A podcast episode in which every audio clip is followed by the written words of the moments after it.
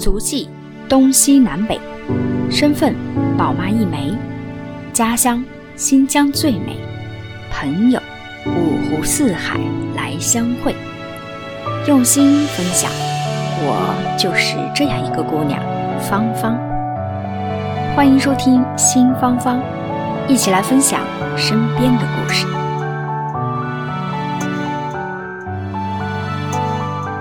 Hello，新芳芳的听众朋友们，大家好，有没有思念我呀？啊，因为上一期呢有一期有一个新一周的时间哈，没有这个推送新的内容，那在这里呢也跟大家说一声抱歉啊。那在这这一期呢，就主要跟大家汇报一下，那上一期芳芳去做了什么啊？嗯，芳芳上一期呢，基本上我们这一周一整周的时间呢，我都是带着我们家的儿子在进行香港这个幼稚园的一个面试的过程啊，因为我们当时呃。非常乐观的估计了自己的实力，所以我们报考了十所院校。那所以啊，上个星期就基本上面面试了八九家这样。那这个星期呢，我也就呃马不停蹄的面试完之后，想要给大家去做一个汇报啊，一个汇总的一个分享啊，来跟大家说一说。啊，我们之前这个新芳芳的这个电台节目有跟大家介绍过香港的幼稚园以及小学的一个 general 的申请的情况啊，一个大体的流程是什么样的。但是呢，具体的面经其实我就没有跟大家分享过啊。当然，最主要的因为我是因为我觉得这个面经的重点的部分一定要亲身经历过之后才能够有分享的一个价值。那所以经过上一周这个差不多有小时间幼稚园的一个面试的体验之后啊，那我这一期就重点要跟大家来说一说，在香港去面试香港幼稚园的这个呃面试的一些呃过程当中碰到的问题，以及面经啊我整个的这个面试的经历是怎么样的，要跟大家去做一个详细的一个分享。好，那我也希望我的这个分享的内容呢，能够帮助到要即将申请学校的一些小朋友们，也可以帮助到想要了解或者是想要来到香港去做呃给孩子去做这个教育选择的呃这个听众朋友们去做一个参考哈。啊，那刚好呢，在这里呢，我就再做给自己做一个小小的宣传啊，因为很多听友们之前呢，就是给我留言说，其实有的时候并不知道我在多平台都有去做自己的一些呃这个新芳芳这个电台的延展的相关内容。那我在这里呢，就是在节目的最前方再跟大家去做一个呃呃一个一个宣传啊，就是除了芳芳除了这个音频的节目在喜马拉雅上上线的叫新芳芳电台这个节目之外。那其实我在这我自己的这个 podcast 同同样的内容啊，就在 pod podcast 上面也可以搜索得到那，搜索新芳芳这个音频节目就可以搜索到，欢迎大家去订阅。那同时呢，这个新芳芳 FM 我的这个个人的微信公众号，我会以文字加图片的形式啊，当然后续还会加上视频进去，那会以这个文字加图片的形式呈现出来。啊，那也是在我的个人公众号上，大家只要在微信公众号上去搜索“新芳芳 FM” 就可以搜索得到了。啊，那现在还加了视频号的一个部分。那简而言之呢，就是无论你是一个呃习惯于听音频的听友们，还是你是习惯看文字。还是喜欢去看短视频的，那只要你搜索新芳芳，都会在不同的平台上找到我的相应的内容啊，无论它是以视频号的形式、公众号文字的形式，还是以音频的形式，都会呈现给大家。希望能够以一个全方位、多角度、三百六十度的这样一个立体的呈现方式，给大家去呈现香港的真实的生活，以及香港和世界之间的关系。那后期呢？我还会采访居住在世界各地的一些朋友们，那么会站在真正的去站在香港去看世界，了解不同国家的一些移民的政策，一些不同国家生活的情况，给一些想要走出来、想要去到第二个国家、第二个地区的一些朋友们更多的一些参考的意见。嗯，好了。那这个小的这个推广就做到这里啊，大家记得去在不同的平台去做一个搜索啊，方便于你们在不同的角度去观看。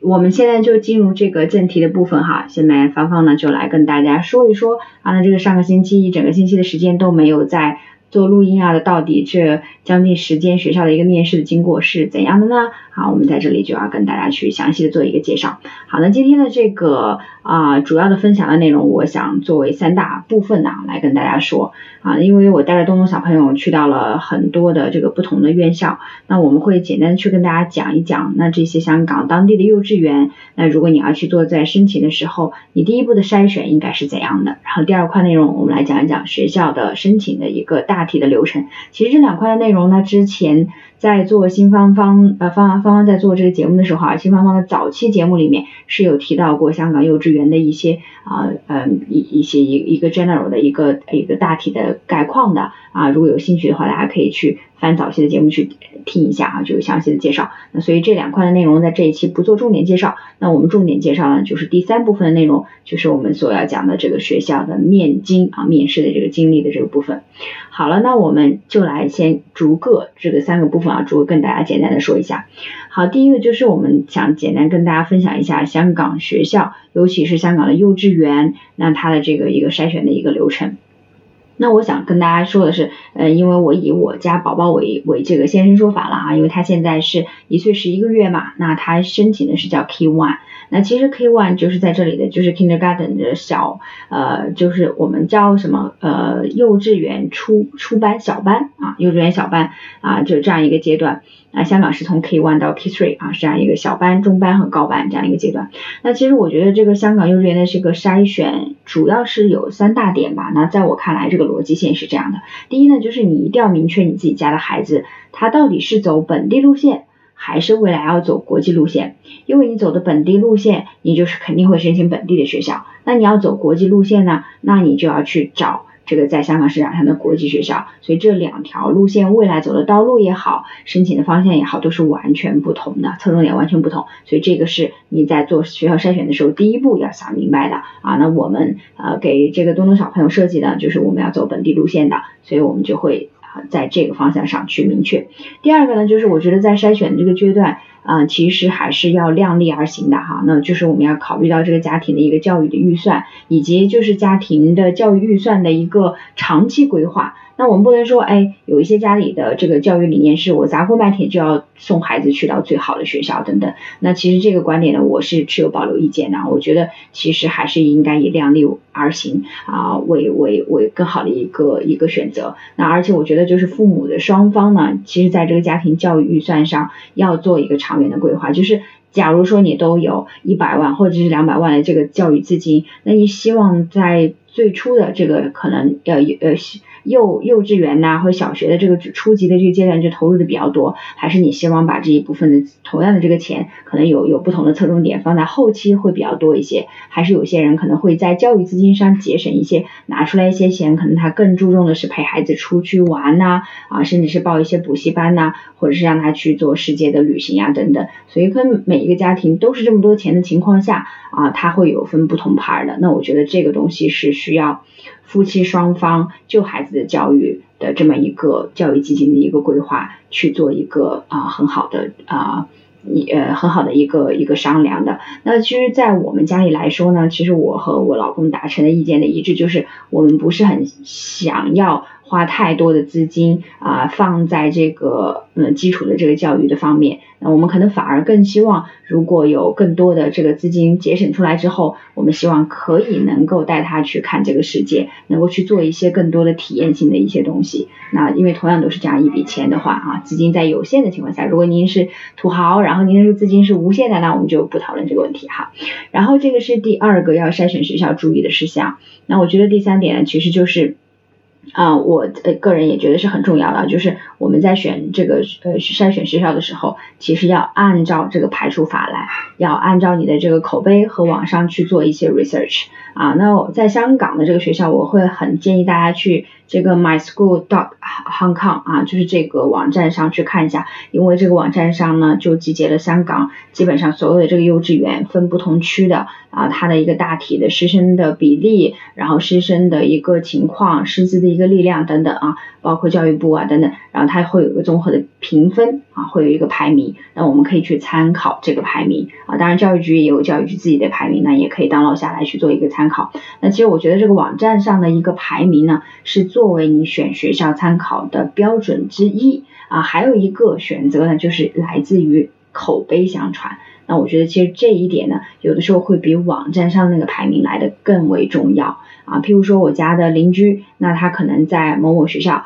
啊上完之后，那我觉得他觉得这个学校可能诶没有，并没有像网上说的那么糟糕，或者是呃网上的排名很靠前啊，但是这个学校可能实际上有哪些问题？那所以我觉得就最好呢，呃，在这个学校筛选的这个第三部分呢，我觉得就是要结合一些官方的数据、网上的数据来客观的评估，同时也要。结合线下的邻居啊、朋友啊、啊等等啊、亲戚啊，他们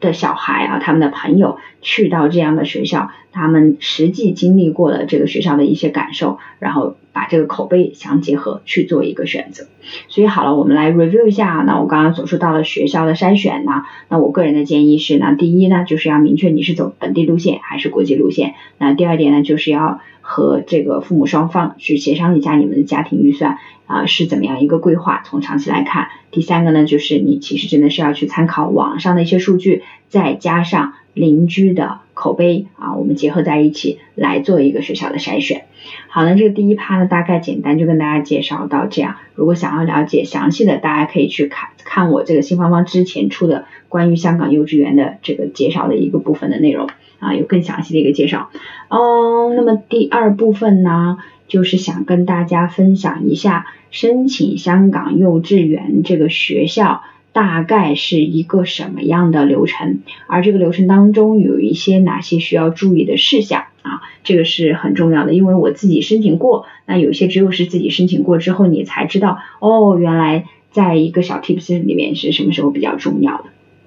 那好，来呢，先跟大家说，我们申请的是本地学校啊，所以可能本地学校跟国际学校在申请的流程上，主要的环节都是一样的啊。应该说，香港的所有的学校基本上都是这个大题这个环节。那我重点就跟大家分享一下本地学校会有哪些呃小的 tips 要注意的啊，在申请的过程当中。嗯，那我们第一步呢，就是申请本地学校的时候，你要注意啊，因为啊 key one 也就是我们所说的这个呃 Kindergarten 的这个小班。啊，幼稚园的一个小班，那他在申请的时候，基本上我没有申请你本地学校嘛，基本上很多都是有政府资助的啊，就是非牟利的这样的一个学校。那非牟利的学校就说明很多呢都是政府来掏腰包啊，可能学费都是全免的。那你要享受学费全免的这样一个优厚的政府的这样一个待遇，那我我觉得这肯定是香港的一大优势来着，对吧？那你要想享受享享受到这样一大。优势和福利，那你做的第一步申请的事情不是给学校去投递简历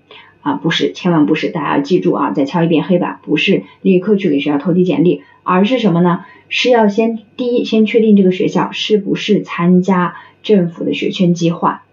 如果它是非牟利。本地学校又参加了政府的学圈计划，也就意味着你很有可能就是免费就可以上到他的啊小班幼稚园的小班。那这样的学校，我们第一步就要做的是什么呢？是要在网上填写表格，向政府去申请学券啊。当然，它有一些这些资料啦等等，你提交上去，然后等批就可以了，非常的简单。但是你一定要去申请，如果你不去申请，那很有可能你在申请到拿到学校 offer 的时候，才发现哦自己没有这个学券的资格，那最后的这个学费呢啊也是不能豁免的，那就很惨了，对不对？好，所以我们第一步在学校申请本地学校的过程当中，记着要在网上填写表格去政府申请学券。其实讲的具体一点呢，就也应该是说你要这个家长要向政府去申请。获得学券的这样一个学券计划的这样一个资格证明书，因为你只有获得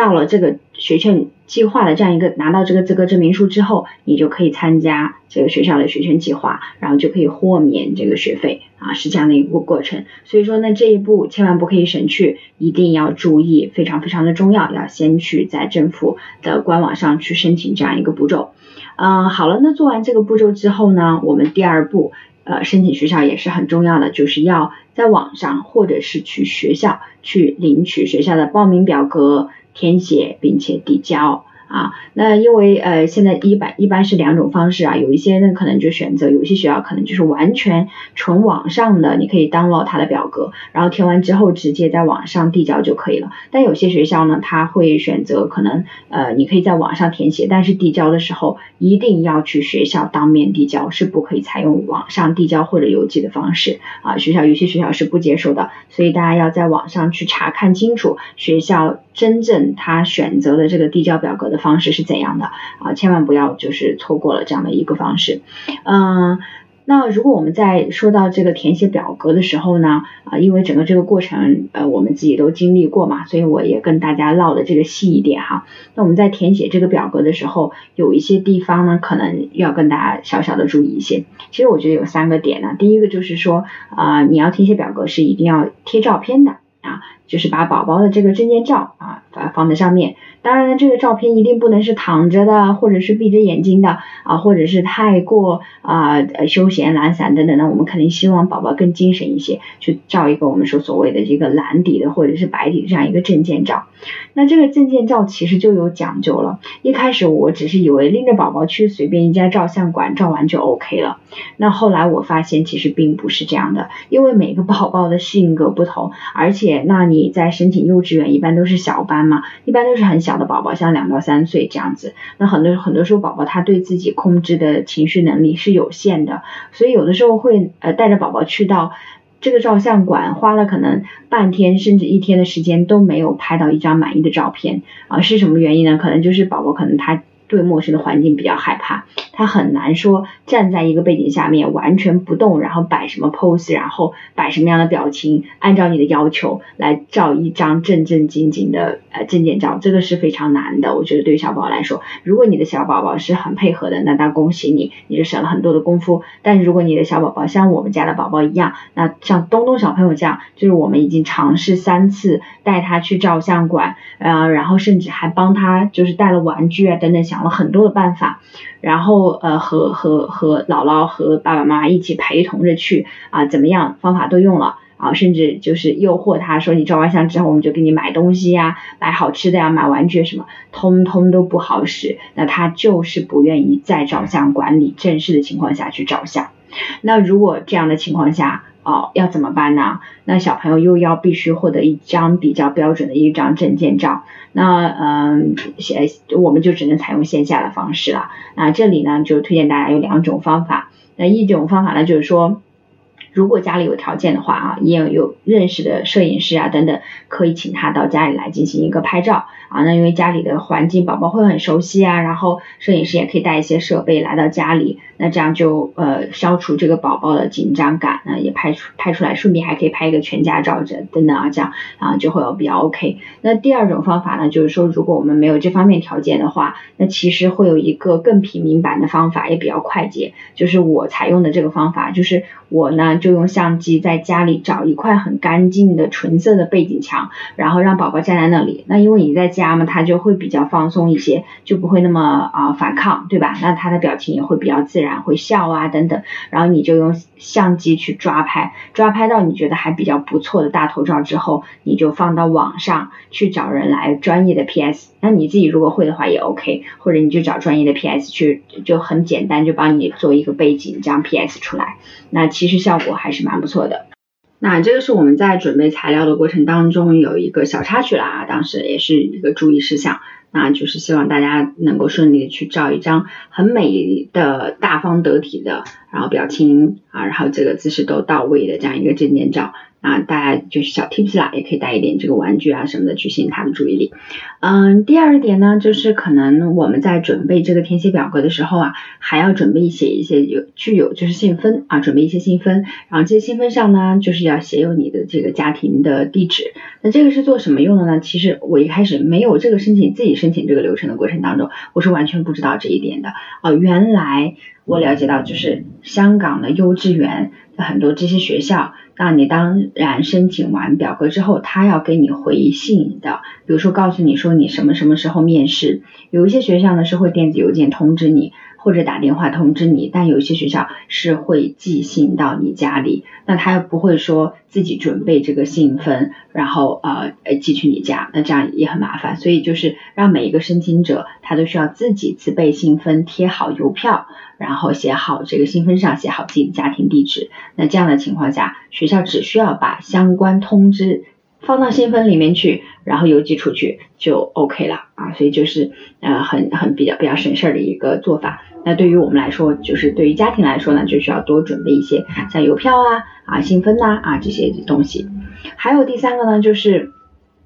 嗯和报名相关的，就是一个是报名费啦，这边的报名费呃不贵啊，基本上都是四十块钱港币。啊，那还有一个就是说，你在这个去递交申请材料的时候，一定一定要带最重要的两个证件，一个呢就是小朋友的真卡，那这个真卡如果真卡的记录不全，是不可以入学的啊，所以非常非常的重要啊，不是呃很多这个疫苗啊，一定不要忘记去打。然后还有一个呢，就是他的出生纸，那这两样东西是都是非常重要的，是证明他在香港出生的这样的一个小朋友啊，具备这样的入本地学校的一个资格。嗯，所以基本上就是这样了啊。我们申请的这个材料跟大家的小 tips 也讲到这里。那还有呢，就是我们要跟大家说说，在申请的过程当中的递交方式，其实刚才已经讲解释过了，还有两种，一个是网上递交，另外一个呢就是可以到学校去面交啊，就是当面去递交。那我个人呢选择的方式就是这这所有的我申请的学校都是选择啊呃除了这个学校要求必须要在网上递交的。啊，这个一间学校以外，剩下的学校都是亲自去到学校面交的。那我个人觉得，就是当面去递交申请材料给学校是有一定的好处的。我也有自己的原因啊。原因其实可能，比如说有三点哈，我觉得最最呃一个很直观的就是我其实是个路盲啦，那我也不希望等到学校真的来了这个面试通知的时候，我啊又没有时间，然后最后又找错路线，又慌慌忙忙的错过了这样一个机会，所以我觉得如果能够有机会亲自准备好材料递交到学校手上，其实也是对你提前去熟悉你的面试路线是有很大的帮助的。尤其是对于我这种路盲来说，所以说我觉得这个呃也当做是考察一个面试的路线啦啊。然后第二点呢，我就觉得你其实可以通过这个递交材料的过程当中，也要熟悉一下学校大体的一个环境，那就是我们所说的这个硬件设施啊。虽然有些学校是可以直接去到那个大厅的，那有些学校可能是在呃户外。啊，门外，但是你至少可以看到，哦，这个学校到底有没有室外的场地给小朋友去啊活动啊？然后你呃室内大概是一个什么样的一个情况？其实你是可以预估得到的。那第三点呢，就是你当面去递交，还有一个很大的好处就是你可以接触到这个学校的老师。那你这个学校老师，无论他是呃嗯这个最初的接待老师也好，还是他的授课老师也好，那其实你跟他说话的过程当中，你是可以。呃，从侧面感受得到他对家长的一个态度和对学生的一个态度。那其实对于我个人而言，呃，大家都知道我是讲普通话啊，我是以在香港读书啊，后来留留在香港这样子嘛，我们就是说把自己叫做港漂这样。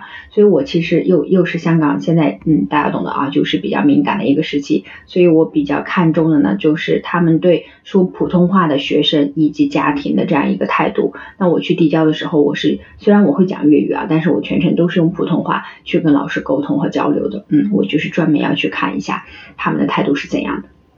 因为这是我觉得我认为很重要很重要的一个考察的因素。啊，所以呢，如果有机会的话，也有时间，如果允许的话，我也建议大家还是亲自去到学校去递交你的申请材料。啊，好处多多，嗯。嗯，然后最后其实我觉得在申请的过程当中，你递交完材料就没什么了，你就等着学校通知你就好了，通知你他会告诉你说什么时候面试啊这样子。但是这里等待面试通知的过程当中，也有小 tips 分享给大家哦。啊，那第一点呢就是。你一定要记着当时你留的那个联系人的主要联系人到底是谁的电话，到底是妈妈的还是爸爸的？那如果是妈妈或爸爸其中一方，那那个人就紧这个这个主要联系人一定要保持你的电话是畅通的，因为很多时候的面试通知都会有电话的形式去通知到。那第二点呢，就是说啊，比如说嗯，这一点很特别哦，因为我觉得可能会和在内地我们去申请学校。很不一样。我不知道内地的小朋友们去申请幼稚园，呃，会不会还用寄收到邮件这样的形式？但香港很多的学校都会以实体的邮件的形式。给你回信，告诉你说，哎，你的小朋友在什么什么时候来参加，欢迎来参加我们的面试啊。这里跟大家补充一点啊，就是，嗯，香港是这样的，只要你递交了申请，花了那四十块钱的报名费之后，你是一定会获邀有第一次的面试机会的啊，一定会有面试机会，录不录取那是学校决定的权利，但是给不给机会，这是政府规定，他们一定会有邀请你去参加这个面试的，所以说。啊，很有可能呢，这个面试的这个邮件，他不会电话通知你，他也不会电子邮件通知你，他会以一份实体的信件寄到你所住的地方，啊，就是你之前给学校的那个信封上面写的那个地址，所以你要有一个经常查看你家信箱的这么一个习惯啊，不然你会漏掉一些重要的邮件。啊，是不是这个？是不是我？我觉我记得好像是我之前在北京是没有这样习惯的。对，就是会有一个实体的信箱，然后经常要查看。嗯，而现香港很多的重要的这个煤气、水电啊等等，还有公司的信件，有可能都会通过这样的方式。然后第三个呢，就是要经常去查看你的电子邮箱啦，因为呃，这个有一些学校的面见会会以电邮的形式通知到大家。那这里有一有一个地方就是要跟大家呃小小这个强调一下的，就是说呃有些学校啊，它可能你递完申请之后，会直接就给你面试通知，告诉你几哪嗯嗯某年某月的某一天啊一个风和日丽的早晨的时间几点钟啊，请你提前十五分钟来校，怎么怎么样就 OK 了。但有一些学校不是的，它是在告诉你面试通知之前，还会有一个叫新生。招生说明会的这么一个事情啊，就类似于这样，就是会把学校的一些情况，是在学校的一些教育理念，学校的一些设施，会先要告诉给家长，有这样一个见面会之后，才会有这样一个面试的通知。那一般情况下，这样的学校呢，他不会提前告诉你面试通知的任何信息，他会在这个招生见面会上。就这个这个啊学校的这个 open day 啊，类似于这样的一个一个时间去公布。也就是说，如果你错过了这样一个重要信息，你没有参加上他所谓的这么一个招生的见面会，那你可能就会 miss 掉最后的这个面试通知。对，所以你可能就不知道啊，它到底是一个什么样的形式。那像举个例子啊，就是我们其中报的一家本地的学校，那我们报报完名，然后投递完这个简历之后。其实就是收到了这样的一个招生说明会的这么一个线上的通知，那我们就它因为它是疫情期间，它是以在线的方式呈现的，那我们在线去听了这个招生的说明会之后，发现呢，它不但呢会呃公布一些面试的一些详细的一个流程，同时它也会布置一些任务，比如说家长需要拍一些啊。孩子在家的这么一个 video 啊，他平时是怎么样生活的一个状态、学习的状态，以及家长对学校的一些教育理念啊的看法等等，也需要拍成短片，先要邮寄给学校。那这个完了之后才会是一个面接的通知。所以呢，嗯，你看，其实还还会有中间一个这样步骤。所以大家，我们刚才说了啊，就是实体的邮件要查看，电子邮件要查看。电话要保持畅通，做到这三点呢，我们就静待佳音啊，静待这个面试通知的到来就可以了。啊，好了，那我们以上说了这么多，零零碎碎的跟大家说了一看就都有二十分钟了啊。说完这些这两点，就是其实是想跟大家说，这个是我实际。去在申请和筛选的过程当中遇到了一些问题，去跟大家做一个分享哈啊，那么我们下面的最重要的一个环节要跟大家分享什么呢？就是要跟大家说一说，嗯，芳芳带着就是我们家儿子啊东东小朋友去到的这八九间的学校，实际的都去参加了他们的面试之后。那我跟大家来唠一唠这些学校面试的形式是怎么样的，面试的经过和内容是什么样的啊？有一些什么样的经验啊可以分享给大家。好，那么下面主要就是唠第三部分啊，也是我们最重要的一个部分啊。那我们在呃就是芳芳在介绍这个自己的这个经验之前呢，我跟大家就是先说一下，我们当时申请的这个时间的学校是分了三个梯队的哈，因为我们就是没有想要偏离自己住的这一区嘛，主要是还是要。跟自己这住的这一区去挂钩，所以我住的这一区呢，就是天水围区和元朗区是比较近一些的，所以那我就第一梯队呢申请的学校是元朗区的排名前三名的学校，然后第二梯队呢是申请的是天水围这个区排名前三的学校，当然还有一些学校去作为打底啊补漏，那也就是说我们按照以家为中心的这样一个距离。最近的一家最近的这几所学校啊，排名前二十的，我们都把它放在这个 list 里面了，所以就做了一个综合的这么一个申请啊，这是我们的一个嗯，对这样一个策略吧啊，然后面试的类型呢，其实我跟大家说，主要就是分为三种类型啊，嗯，哪三种类型呢？